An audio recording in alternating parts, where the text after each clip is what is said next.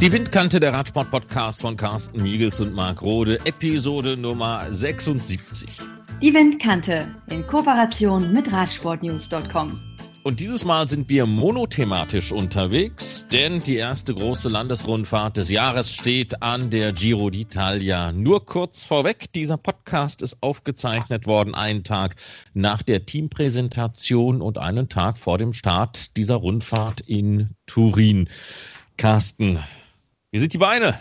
Oh, meine Beine sind gut. Hallo erstmal. Äh, ja, meine Beine sind super gut. Ich war drei Wochen jetzt im Trainingslager, Höhentrainingslager, versteht sich mittlerweile von selbst und ich bin in Form, muss ich sagen. Ich freue mich auf diese drei Wochen.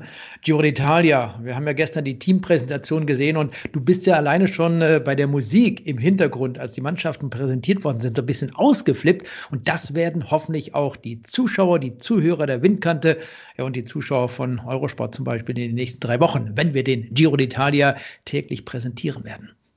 Ja, so richtig losgegangen ist es ja noch nicht, aber ich fand das schon recht stimmungsvoll, diese Teampräsentation da vor diesem, vor der Kulisse des Castellos. Also das hatte schon äh, was gehabt und dann mit diesem Sinfonieorchester fand ich, äh, fand ich eine sehr, sehr schöne Idee. Es muss nicht immer gleich das ganz dicke Fass aufgemacht werden, was so Eröffnungsfeiern anbelangt. Das war so ein bescheidener Rahmen und trotzdem ziemlich stimmungsvoll. Also hat Laune gemacht, fand ich. Und ich denke, die nächsten drei Wochen werden es auch tun. Jetzt muss halt auch nur noch das Wetter mitspielen, ne? Also Mai und Italien kennen wir schon in den Bergen, kann auch gerne nochmal Schnee liegen, ne? Ja, ja wir, wir sind ja nicht nur im flachen Terrain unterwegs, wir haben ja ein paar Hügel, ein paar Berge mit 2240 Metern haben wir das Dach des diesjährigen Giro d'Italia auf dem Pordoi-Pass ist das, ne? Und da kann es schon kalt werden, gerade zu dieser Jahreszeit. Und dort unten sind wir dann erst so ab dem, sag mal so, ab dem 21., 20. Mai geht's richtig zur Sache. Da wird der Giro d'Italia auch entsprechend schwer werden. Ja, um die Bergwertung zusammenzufassen, du hast es gesagt, Chimacopi, Passo Padoy, dann aber zwölf Berge der ersten Kategorie, zwei der Quark, neun der zweiten, so wird ein Schuh raus, elf der dritten und nochmal elf der vierten. Also es gibt genügend Bergpunkte zu gewinnen in diesem Jahr auf diesen 21 Etappen.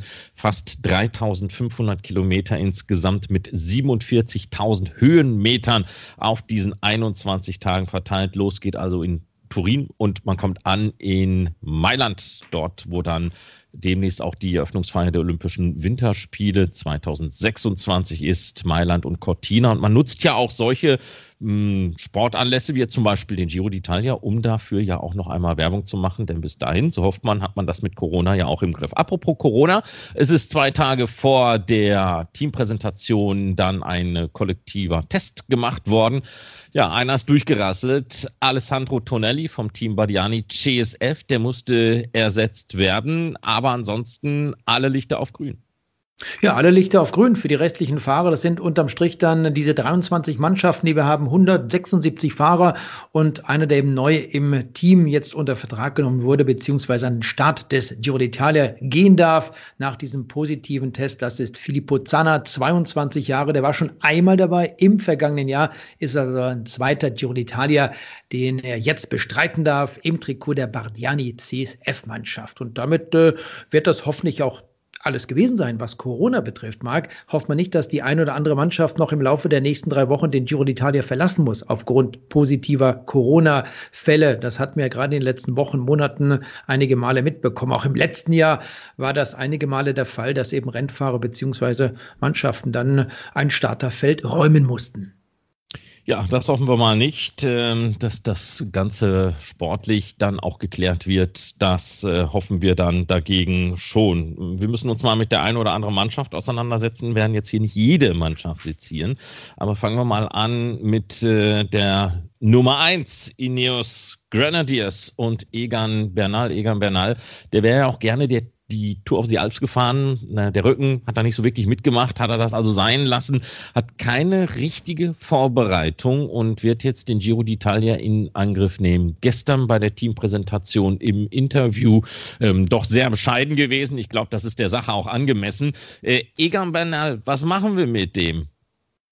Du, gute Frage. Was machen wir mit dem? Ich würde ihn trotzdem als einen der Top-Favoriten einstufen. Ich denke mal, er hat im Höhentrainingslager eine gute Vorbereitung gehabt, ist wirklich topfit. Und ich fand gestern dort in diesem kurzen Interview, es wurden ja nur zwei, drei Fahrer ans Mikrofon gerufen, war er locker drauf, war entspannt. Klar, die Beine, ob die das dann auch wirklich im Hochgebirge in der letzten, in der, der traditionell schweren letzten Woche beim Giro d'Italia so mitbringen, das werden wir sehen. Aber ich glaube, dass Egan Berdal mit einer tollen Form an den Start der Italien-Rundfahrt geht. Das Streckenprofil mit wenig Zeitfahrkilometern sollte ihm auch liegen. Also was spricht dagegen, dass er am Ende auf dem Podium steht und vielleicht sogar als nächster kolumbianischer Rennfahrer nach Nairo Quintana den Giro d'Italia gewinnt? Ja, ja, jetzt sind wir ja schon flockig dabei zu sagen, wem was wie taugen sollte. Wen nehmen wir da noch mit rein ins Boot? Wir haben ja einen Simon Yates gesehen, der bei der Tour of the Alps alles in Sack und Asche gefahren hat, äh, wo wir noch so gedacht haben, oh, oh, oh, oh, oh, wer will den denn schlagen? Also der hat ja nun ziemlich früh auch schon immer an den vorletzten Bergwertungen die Konkurrenz von ihren Helfern isoliert gehabt und hat dann eigentlich Jojo mit dem Rest der Lieder gespielt, wo man echt dachte, also der hat immer eine Antwort parat und er war derjenige, der im Angriff war. Es waren ja nicht die anderen, die versucht haben, ihn aus den Latschen zu fahren, sondern er war derjenige, der gesagt hat, so und jetzt fängt der Tanz hier an, tanzt ihr mit, wer gerne mit möchte, kann es machen, wer nicht, der bleibt halt stehen. Und am Ende war eben Simon Yates der große Sieger und ich habe gedacht, boah, wenn der das äh, beim Giro d'Italia so zeigt, aber Giro d'Italia und Simon Yates, da ist ja noch die mentale Komponente, die da reinspielt. Das ist der Punkt. Denkt mal an den Giro d'Italia 2018, diese damals drittletzte Etappe, der 19. Abschnitt. Dort war nicht nur Christopher Froome ein überragender Etappensiege nach Bardonecchia, sondern hat sich eben dort auch dieses rosa Trikot von Simon Yates sichern können, der zwar damals eine Etappe, ja, man kann schon fast sagen, nach der anderen gewonnen hat, aber den Giro d'Italia als 21. beendete. Also von Platz 1 auf 21 und das damals mit einem Rückstand. Wie viel waren es? Stunde 15 oder sowas, ein riesen Rückstand am Ende dieser Rundfahrt. Und da bin ich mir genau an diesem Punkt eben nicht wirklich sicher, Marc, ob Simon jetzt das durchziehen kann bis zum Ende dieser Italien-Rundfahrt. Okay, werden jetzt einige Zuhörer sagen, der hat doch dann ein paar Wochen später noch die Spanien-Rundfahrt gewonnen. Keine Frage, vollkommen richtig.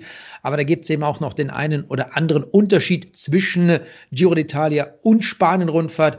Der Giro ist sicherlich brutal schwer und ob es hinten raus reichen wird, werden wir sehen. Aber ich gebe dir insofern recht dass eben der Brite Simon Yates der einzige aus diesem kleinen, aber feinen Kreis der Favoriten bei der 104. Italien-Rundfahrt ist, der sich optimal vorbereiten konnte. Und das haben eben auch die letzten Ergebnisse bewiesen. Du hast ja schon die letzten Rennen angesprochen. Tour of the Alps, überragender Etappensieger in Feichten im Kaunertal und dann eben auch Sieger dieser Rundfahrt. Das war schon äh, eine ordentliche Nummer. Und jetzt hoffen wir, dass er gut durchkommt.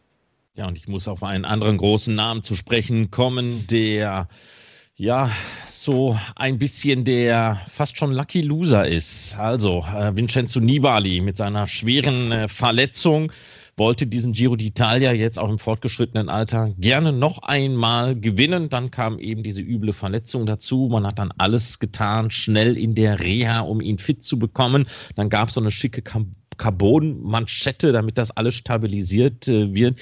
Jetzt ist Vincenzo Nibali mit dabei, nur stellt sich die Frage, wie fit ist der denn wirklich? Ich komme mal auf eine andere Sportart, auf Skilanglauf und äh, da hatten wir einen vergleichbaren Fall mit Natalia Neprejeva gehabt. Die hatte sich im Weltcup von Falun äh, das Handgelenk gebrochen, drei Wochen später dann eben die nordischen Skiweltmeisterschaften. Äh, man hat sie irgendwie fit bekommen, sie war dann auch da, aber unter ferner liefen, so dass man man gedacht hat, wie viel Sinn hat das jetzt eigentlich gemacht, vor allem mit dem Blick auf die Olympischen Winterspiele in Peking im kommenden Winter. Jetzt hat Vincenzo Nibali irgendwie so ein bisschen das gleiche Problem. Ja, jetzt, jetzt kommt er aus dieser Verletzung heraus. So richtig 100 Prozent wird der nicht sein. Und dann wird sich das sicherlich auch in den Bergen bemerkbar machen. Wie viel Sinn macht das jetzt auf Biegen und Brechen? Und ich denke, der hat doch auch noch mal Bock auf Olympia, oder wie sieht das aus? Ja, denke ich schon, du. Aber auf der einen Seite muss ich erstmal sagen, ich persönlich finde es klasse, dass Nibali mit 36 Jahren an den Start geht. Er hat es ja auch gestern bei dieser Teampräsentation angesprochen. Das ist für ihn schon ein Highlight. Vormachen, beweisen muss er sich eigentlich auch nichts mehr. Er hat die Spanien-Rundfahrt gewonnen, zweimal den Giro d'Italia und er hat eben auch äh, bei der Tour de France 2014 ganz oben auf dem Podium gestanden. Also da ist er, denke ich mal, relativ gut durch für Nibali ist es eine Ehrensache, bei diesem Giro d'Italia an den Start zu gehen. Und was die Hand, dieses Handgelenk dann am Ende wirklich aushält, werden wir sehen. Vielleicht gibt es ja in den nächsten Tagen, in der ersten Woche, Mitte der ersten Woche beim Giro d'Italia schon die ersten Anzeichen, ob es gut läuft beim High von Messina oder ob er sich dann am Ende auf Etappensiege konzentrieren wird. Und wenn dann vielleicht mal noch der eine oder andere, in dem Fall der achte oder neunte Etappensieg beim Giro d'Italia dabei herauskommt, da hat er und seine Mannschaft Trek Fredo sicherlich auch nichts dagegen. Ein anderer, der sein Debüt feiert und ja auch eigentlich noch am Anfang seiner Karriere steht, ist Remco Evenepoel. Ähm, wir haben es eigentlich ausgerechnet, es müssten neun Monate gewesen sein. Er sagte gestern bei der Teampräsentation, zehn Monate Auszeit sind es gewesen. Sei es drum, eine lange, lange Auszeit. Der ist noch nie eine dreiwöchige Landesrundfahrt gefahren, kommt aus dieser schweren Verletzung von der Lombardei-Rundfahrt raus hat überhaupt noch gar kein Rennen bestritten seitdem und will jetzt hier gleich durchstarten. Wie viel Wahnsinn ist denn das eigentlich?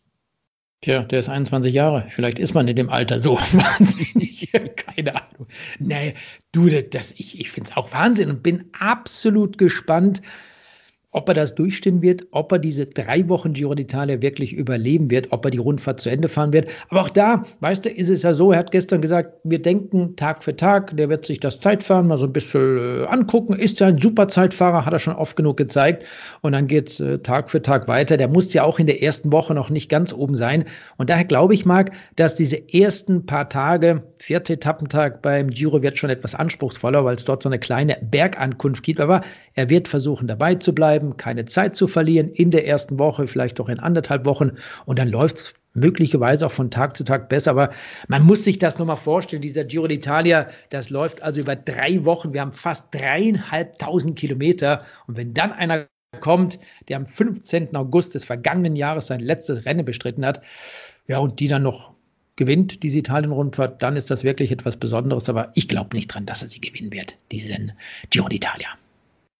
Ja, bleiben wir mal bei den ganz jungen Burschen. Es sind ja viele junge Fahrer diesmal mit dabei. Der jüngste ist der Ukrainer Andriy Ponomar vom Team Androni Giocattoli Sidamek und äh, der wird diese Rundfahrt eben auch in Angriff nehmen. Die Mannschaft, die ja nur reingerutscht ist, weil Vini Zabo aufgrund der beiden Dopingfälle die Wildcard zunächst auch freiwillig zurückgegeben hatte, dann ja später auch für 30 Tage gesperrt wurde. Ähm, 18 Jahre, boah, so eine dreiwöchige Landesrundfahrt. Wir hatten ja in der letzten Ausgabe der Windkante mit Ralf Grabsch gesprochen äh, gehabt und was mir da hängen geblieben ist, das war ganz interessant, was er sagte, dass äh, er es schon auch diesen jungen Fahrern zutraut, eben diese U23-Kategorie zu überspringen.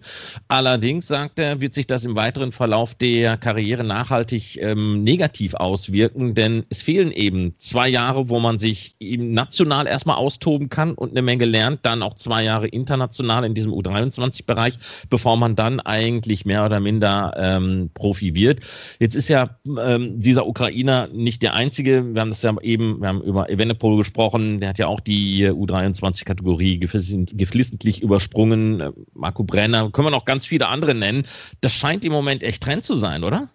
Ja, das scheint schon irgendwo Trend zu sein und ich stimme dem Bundestrainer da auch äh, absolut zu, wenn Ralf Krabsch sagt, der sieht das schwierig in der Entwicklung dieser Rennfahrer.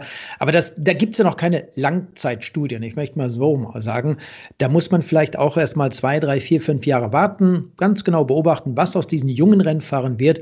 Und dann kann man sagen, ob das wirklich gut ist oder schlecht. Positiv ist sicherlich die Tatsache, dass alle Mannschaften, das hat eben Ralf Grabsch auch in der letzten Episode der Windkante gesagt, einen Trainer haben, äh, spezielle Trainer für diese jungen Rennfahrer, die sie dann ganz genau auch beobachten. Und wenn Ponomar zum Beispiel jetzt beim Giro d'Italia einfach nur mal mitfährt, wenn er da nicht wirklich extrem große Aufgaben für die Mannschaft übernehmen muss, dann kommt er da vielleicht sogar gut durch und kommt am Ende dieser drei Wochen in Mailand an. Wer weiß. Es wäre zu hoffen für den Ukrainer, dass er es denn dann äh, schafft. Eine andere Mannschaft, die es definitiv schaffen möchte und auch Debüt feiert, ist Eolo Kometa, Mannschaft von Alberto und Fran Contador sowie Ivan Basso. Eine Mannschaft, die jetzt nicht nur aus Kindern besteht, sondern das sind ja Fahrer, die sind ja von anderen, zum Teil italienischen Zweitligisten rübergewechselt zu dieser Mannschaft, dann auch schon Erfahrung haben, auch schon Grand Tours gefahren sind. Aber die Mannschaft als solche hat zum allerersten Mal eine Wildcard bekommen. Ich finde das generell ein extrem spannendes Projekt, was Alberto Contador mit seinem Bruder da angeschoben hat. Finde ich auch können wir gleich noch zwei, drei Sätze dazu sagen. Ich will noch mal ganz kurz auf die Jungen zurückkommen. Marc, wenn wir schon über Ponoma und Evenepoel sprechen, Mauro Schmidt aus der Kubeka Astros Mannschaft, das ist ein Schweizer, er ist der drittjüngste beim diesjährigen Giro d'Italia, 21 Tage und 150 Tage alt, also auch einer der Jungen. Dazu kommt dann etwas weiter unten, demnach etwas älter, der Cottbusser Max Kanter vom deutschen Team DS M. Er ist 23 Jahre alt und hat ja letztes Jahr bei der Spanien-Rundfahrt schon gezeigt, da war er zweimal Etappendritter, dass er ein starker Sprinter ist. Auf ihn wird man auch in diesem Jahr setzen. Und dieser Maurer Schmidt, da komme ich nochmal kurz auf den Eidgenossen zu sprechen. Er bestreitet seine erste Landesrundfahrt über drei Wochen. Ja, und jetzt können wir weitermachen mit Eolo, der Mannschaft von äh, Basso und Alberto Contador. Ja, insgesamt finde ich das ein sehr spannendes Projekt, was man da auf die Beine gestellt hat. Und äh, die wollen ja auch gleich durchstarten. Das sind ja auch so diese verschiedenen Philosophien der Mannschaften. Ähm, Israels Startup Nation haben wir ja erlebt als Zweitdivisionär, die aber auch schon damals gesagt haben, wir wollen ganz klar rein, nicht nur in die World Tour, sondern auch in die Weltspitze. Und man hat ja jetzt äh, sich auch eine Mannschaft zusammengesammelt. In diesem Fall ist es jetzt äh, Dan Martin, der hier der Kapitän beim Giro d'Italia ist, ähm, die sich schon wirklich sehen lassen kann, auch von den Namen her, auch wenn sich Chris Froome da doch sehr, sehr schwer tut in diesen Tagen. Mir schon ein bisschen leid getan, auch äh, bei den letzten Auftritten, den Vorbereitungsrundfahrten, tja, auf diese Grand Tour-Saison. Aber zurückzukommen auf äh, Eolo Cometa, das ist eben eine Mannschaft, die sagt, wir wollen nicht lange zweit, äh, zweite Liga sein. Wir wollen auch rein in die World Tour, ohne jetzt aber offen zu lassen, wo soll es denn dann in der World Tour hingehen? Gehen wir den Weg der Israel Startup Nation oder wohin soll es denn dann eigentlich gehen? Oder will man einfach nur eine Mannschaft sein, die dabei ist? Andere, die machen das ja ein bisschen eleganter. Alpe 10 Phoenix ist ja jetzt auch mit dabei, weil man sich ja eben diese äh, Wildcards besorgt hat als beste Mannschaft der zweiten Liga und war ja da auch noch punktemäßig vor vielen World Tour Mannschaften gewesen im äh, Team Ranking. Die sagen, nö, wir bleiben mal schön zweite Liga, ist günstiger, dafür wuppen wir da alles weg und dann sind wir im nächsten Jahr bei den großen Dingern aber mit dabei. Ja, das hat ja Alberto Contador und eben Ivan Basso in den letzten Jahren auch gemacht. Dieses Eolo Cometa Team kommt ja ursprünglich aus dem Nachwuchsbereich der Trecksecker Fredemannschaft Polartech Cometa, so der Name noch im Jahr 2018. Dann ging es äh, mit anderen Sponsoren ein bisschen aufwärts. Man hat da auch den Kader dieser Mannschaft vergrößert. Damals waren es, glaube ich, elf, zwölf Fahrer. Zwischenzeitlich haben sie 20 Fahrer unter Vertrag. Insofern sind ältere Fahrer dazugekommen, sind ich sage mal ganz vorsichtig, auch etwas bessere, leistungsstärkere Fahrer dazugekommen. Das ist wahrscheinlich der etwas bessere Ausdruck. Und dann muss man gucken, wie die sich jetzt äh, umsetzen können. Und Alberto und eben auch Ivan, die werden das Ziel haben, zur World Tour zu gehören, um dann vielleicht auch mal solche großen Rennen mitzugestalten, vielleicht sogar den Sieger zu stellen. Ich traue es ihnen zu, warum denn nicht? Weißt du, wenn du so ein Unternehmen wie Eolo, ein Kommunikationsunternehmen dabei hast, dann ist vielleicht auf der anderen Seite auch genügend Schotter da, dass man solche Mannschaften dann finanzieren kann, aufbauen kann. Aber auch da haben wir in den letzten Jahren gelernt, Marc, dass das wirklich äh, viel Zeit, einige Jahre in Anspruch nimmt, dass es eben nicht einfach so mit einem Fingerschnips funktioniert. Du hast über Startup Nation gesprochen, über das Team von äh, Daniel Martin und Matthias Brentle, die hier beim Giro d'Italia dabei sind. Auch da läuft der Prozess immer noch. Man kann eben nicht einfach einen viermaligen Tour de France-Sieger kaufen und sagen, jetzt sind wir da und gewinnen auch den Giro d'Italia oder die Tour de France. Nee, das ist halt äh, nicht so wie im Fußball, Geld schießt Tore, da gehört dann schon nochmal auch ein bisschen mehr dazu. Im Radsport sieht das alles ein bisschen anders aus. Aber interessant, wie eben diese Herangehensweisen dieser verschiedenen Mannschaften sind. Und ich habe mir echt die Frage gestellt bei dem Alberto Contador, gut, ich meine, er kommt ja aus dem Radsport und äh, er ist ja nun auch jemand, der eine Menge gewonnen hat, hat das so funktioniert. Und Fernando Alonso, der Landsmann, der schon eine ganze Weile versucht hat, irgendwelche Lizenzen zu ergattern, äh, hat es immer noch nicht geschafft, obwohl er, glaube ich, noch nicht aufgegeben hat, dieses Ziel, eine Radsportmannschaft zu gründen mit einer spanischen Lizenz.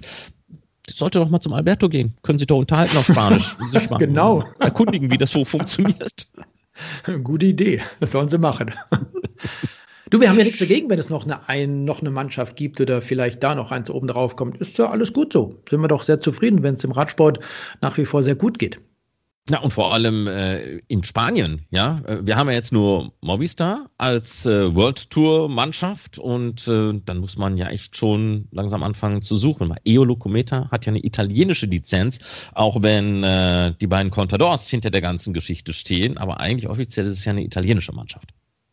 Richtig, genau, ist eine italienische Mannschaft. Du hast, glaube ich, noch über Alpecin Phoenix gesprochen. Ne? Ich komme gerade darauf, weil du über Italien sprichst. Der zweite Sponsor, Phoenix, das ist ein italienisches Unternehmen für man kann sagen Inneneinrichtungen. Alles, was mit der Inneneinrichtung eines Büros, einer Wohnung, eines Hauses zu tun hat, wird von Phoenix produziert. Die haben eben jetzt äh, kurz vor dem Start des Giro d'Italia ihren Vertrag mit diesem Team, mit den Teamchefs nochmal verlängert. Also auch da sieht man, das scheint zu funktionieren. Letztes Jahr waren sie alle ein bisschen enttäuscht, weil ihm durch die Corona-Maßnahmen kaum Radrennen oder nicht viele Radrennen ausgetragen worden sind. Aber jetzt sind sie wirklich guter Dinge, dass es dieses Jahr läuft und so sind auch die Sponsoren guter Dinge und verlängern ihre Verträge. Gucken wir nochmal auf äh, die Teampräsentation von gestern zurück. Wen hatten wir denn da noch alles im Interview gehabt? Unter Sagan. anderem Filippo Ganna. Ja, Filippo Ganna, der ähm, ja ein bisschen bei der Tour de Romandie im Zeitfahren die äh, Flügel hängen gelassen hat, um es mal so auszudrücken. Ich war ja ganz erstaunt gewesen, dass er auf einmal nur noch viertbester seiner eigenen Mannschaft war. Einer, der ein Zeitfahren nach dem nächsten gewonnen hat. Dann hat er sich den WM-Titel geholt und danach alles, was kam, erschlagen. So, und auf einmal irgendwie ist so ein bisschen bisschen die Luft raus. Ja, es ist vielleicht auch so dieses olympische Flatter-Feeling, denn auf der Bahn will der ja auch noch zuschlagen. Und das hat ja nicht jeder gut verdaut, dass die Olympischen Spiele verlegt worden sind. Elia Viviani ist so ein Beispiel. Der ist jetzt auch mit beim Giro d'Italia mit dabei. Was ist mit Elia Viviani los? Äh, macht ihm die Olympia-Verlegung zu schaffen? Fehlt dem der Mörkow? Was ist los mit dem Kerl? da kannst du suchen. Du wirst wahrscheinlich äh, irgendwann bei Mörkopf stehen bleiben, bei der König Quickstep. Denn äh, wenn man darüber schaut zu dieser Mannschaft, nur mal ganz nebenbei, Sam Bennett hat wieder eine Etappe gewonnen bei der Algarve-Rundfahrt. Das Liedertrikot wurde ihm abgenommen. Also, wenn man dort bei der König Quickstep unter Vertrag ist, dann scheint es zu laufen. Viviani war dort, ist weggegangen zu Kofidis. Seitdem läuft es nicht. Ein Saisonsieg 2021. Aber mit dieser Mannschaft, die er hier beim Giro d'Italia dabei hat, mit Nathanael Beane, Nicola Edi zum Beispiel, Beispiel Fabio Sabatini, sein Bruder Attilio ist mit dabei, glaube ich auch, äh, dass es ganz schwer werden wird, dass er hier den nächsten Giro d'Italia-Etappensieg verzeichnen kann. Ich glaube, ehrlich gesagt, das wird nichts werden. Wobei, Peter Sagan ist ja schon eine bessere Nummer. Zwei Saisonsiege. Da könnte ich mir vorstellen, weiß nicht, ob du, Marc, mir da widersprichst, dass er hier sicherlich auch wie im letzten Jahr mindestens eine Etappe gewinnen wird. Also wenn ich mir die Mannschaft angucke, dann äh, gefallen mir da eigentlich andere Fahrer wesentlich besser als Elia Viviani im Moment. Aber es ist vielleicht Heimatluft schnuppern tut auch ganz gut und beflügelt. Man weiß es ja nicht. Wir hatten das ja bei Alexander Christoph auch gehabt. Da war ähm, in einigen Jahren nichts los mit dem und dann gewinnt er auf einmal in Feverem aus der kalten Hose heraus und äh, danach lief's. Also man braucht vielleicht einmal nur, einmal nur, ich möchte nicht sagen Glück, aber diesen Erfolg und dann läuft das von ganz alleine. Apropos ähm, Alexander Christoph, der ist bei dieser Rundfahrt nicht mit dabei. Fernando Gaviria hat da beim Team Emirates den Vorzug bekommen. Auch hier, weil wir schon gerade über die Verletzten gesprochen haben, ist natürlich die Frage, wie gut wird der dann eben in den Sprints reinhalten können nach seinem Handgelenksbruch beim E3. Und das war ein komplizierter Bruch. Ich denke nicht, dass das gerade mal mit ein paar Küsschen auf das Handgelenk getan ist, dass das wieder heile wird. Ähm, also da gehen schon auch einige angeschlagen in diese drei Wochen rein. Ja, und was hältst du jetzt von Peter Sagan? Komm, Butter bei die Fische. Peter Sagan, ja, Peter Sagan hat mir natürlich zuletzt gut gefallen, ähm, vor allem bei äh, seinem Etappenerfolg da bei der Tour de Romandie. Das war natürlich schon allerfeinste Sahne gewesen, ja. Mit der ganzen Erfahrung, äh, mal ganz kurz sich ein bisschen breiter gemacht, um es mal so auszudrücken. Ähm, er hätte da jetzt auf seinem Trikot etwas anderes gestanden, Akea Samsig. Ich äh, weise da zum Beispiel auf einen sehr bärtigen Sprinter hin, dessen Namen ich jetzt nicht nennen möchte. Dann hätte sehr wahrscheinlich. Meinst du Nassabuani oder? Peter Sager war es okay gewesen, aber gut. Hat dann die Etappe gewonnen. Du weißt, wovon ich spreche, ne? Ja, ja, klar. Gut, für die, die vielleicht mit dem Radsport äh, es nicht so zu tun haben und uns aber trotzdem zuhören, ich spreche von Nasser Burhani. So, aber Peter Sagan, nee, mit aller Erfahrung das Ding da weggemacht, wo ich immer denke, ja, und wenn man ihn gerade schwach quatscht, dann ist er trotzdem wieder da, ne? Ja, dann ist er da. Letztes Jahr Giro d'Italia, grandioser Etappensieg, jetzt eben die zwei Saisonsiege, könnte nicht besser laufen. Aber lass uns mal so, ja genau, bei Bora Hans Grohe bleiben zum Beispiel mit Emanuel Buchmann. Was glaubst du, kann er so wie bei der Tour de France 2019 auch hier beim Giro d'Italia ganz vorne dabei sein, Vierter werden, aufs Podium fahren? Ist das möglich? Sein österreichischer Teamkollege Felix Großschartner übrigens auch mit einer tollen Vorstellung bei der Tour of the Alps, dort Etappensieger gewesen am Ende in Riva del Garda, hat ja auch gesagt, er traut Emanuel einiges zu, wenn er die Form hat, wie eben bei der Tour de France 2019, sogar hier beim Giro aufs Podium zu fahren. Tja, ich weiß nicht. Das ist bei, bei, bei Emanuel Buchmann ist es immer so, der fliegt auch gerne mal unter dem Radar daher. Ne? Weil das auch so ein unaufgeregter Typ ist. Das ist halt eben nicht so jemand, der eben wie Peter Sagan auch permanent in den Schlagzeilen steht ähm, oder in Norwegen Alexander Christoph, wenn der nur ein Piep sagt, dann äh, tauchen da 20 Mikrofone auf. Bei Emanuel Buchmann habe ich immer so den Eindruck, durch seine ruhige Art und Weise geht da auch viel unter dem Radar her. Ja, zutrauen tue ich es eben, aber ich denke, er wird auch großartige Hilfe eben von Felix Großschartner bekommen, denn du hast das von der Tour auf die Alps angesprochen. Das war ja nicht nur allein der Etappensieg. Er hat ja bei den beiden Etappen davor ja auch probiert und war nah dran gewesen jedes Mal. Ähm, das, der Sieg auf der letzten Etappe war ja dann nur noch das Tüpfelchen obendrauf gewesen, wo ich gedacht habe, der Mann geht ja auch in der sagenhaften Form in diese Rundfahrt rein. Ja, wenn ich dann sehe, wen sie sonst noch dabei haben, mit Daniel Oss als äh, Kapitän de Route, sie haben Matteo Fabro dabei, Maciej Bottner, Cesare Benedetti, Giovanni Aleotti und eben dann noch äh, Großschartner Buchmann sagen. Ich finde es eine tolle Aufstellung von Bora Hans Grohe beim Giro d'Italia. Hoffentlich klappt es, würde mich freuen mit einem weiteren Sieg, denn so viel haben sie ja dieses Jahr noch nicht gewonnen. Auch Pascal Ackermann fährt bei der Algarve-Rundfahrt immer noch seinem ersten Saisonsieg hinterher. Und wenn ich in dieser Startliste mag, mal rüberblicke auf die zweite deutsche Mannschaft, auf das Team DSM, dann müssen wir, dürfen zum einen noch die Teamkollegen von Max Kanter erwähnen. Das ist Nico Denz und Nikias Arndt, also aus deutscher Perspektive. Bei Nico Denz wird es so sein, dass er sich in den Dienst seiner Teamkollegen stellen wird, wenn es klappt, war ja schon knapp dran, zweimal eine Etappe zu gewinnen. Dann feiert er vielleicht dieses Jahr seinen ersten Giro d'Italia-Etappensieg. Nikias Arndt, er hat es ja schon geschafft, bei der Spanien-Rundfahrt und beim Giro d'Italia eine Etappe zu gewinnen. Und diese drei Deutschen werden dann auch ihren australischen Teamkollegen, den letztjährigen Zweiten in der Gesamtwertung, Jai Hindley, entsprechend unterstützen. Was hältst du von ihm? Glaubst du, das klappt mit einem Podium beim Giro? Ähm, ohne denen was Böses zu wollen, aber ich glaube nicht.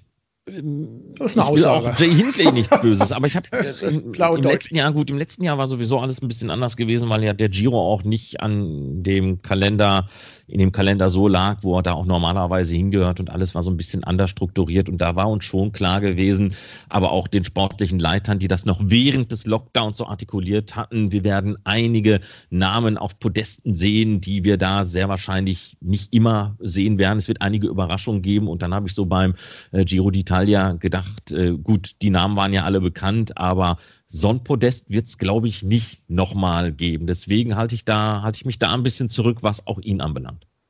Ja, muss ich dir unterm Strich vielleicht sogar ein bisschen recht geben. Dann äh, haben wir noch so einen Alexander Vlasov, der letztes Jahr am zweiten, dritten Tag schon ausgestiegen war im Trikot der Astana-Mannschaft. Wir haben Mikel Landa, auch ein Kandidat fürs Podium. Glaubst du, der gewinnt sogar? Mikkel, Mikkel Landa ist wie äh, Frankreich versucht, die Tour de France zu gewinnen. Oh, komm. Immer irgendwie da und der Name ist ja nun auch ähm, nicht gerade Schall und Rauch, aber irgendwie irgendwas fehlt, so der letzte Schritt. Ja, das ist, ähm, was hatte Thomas Vöckler da noch gesagt? Äh, irgendwann wird er es noch erleben, dass Thibaut Pinot und Romain Bardet äh, die Tour de France gewinnen ich wünsche dem Thomas Vöckler die Wiedergeburt seiner selbst, um das zu erleben. Dann in dem Leben wird das sicherlich nicht erleben. Und ähm, bei Mikkel Lander ist es auch so. Ja, die werden ein tolles Ergebnis schaffen, aber der Sieg, nein, wird schwierig, meinst du? Okay. Sie haben übrigens einen Schweizer dabei, das ist der 24-jährige Gino Mäder. Den hatten wir bei all den Eurosport-Übertragungen und GSN-Übertragungen in diesem Jahr auch schon mal im Bild gehabt. Und auch im letzten Jahr, da war er nämlich Vierter in der Nachwuchswertung der Spanien-Rundfahrt. Gino Mäder bestreitet also seine zweite Grand Tour Vuelta im letzten Jahr und diesen Giro d'Italia in diesem Jahr.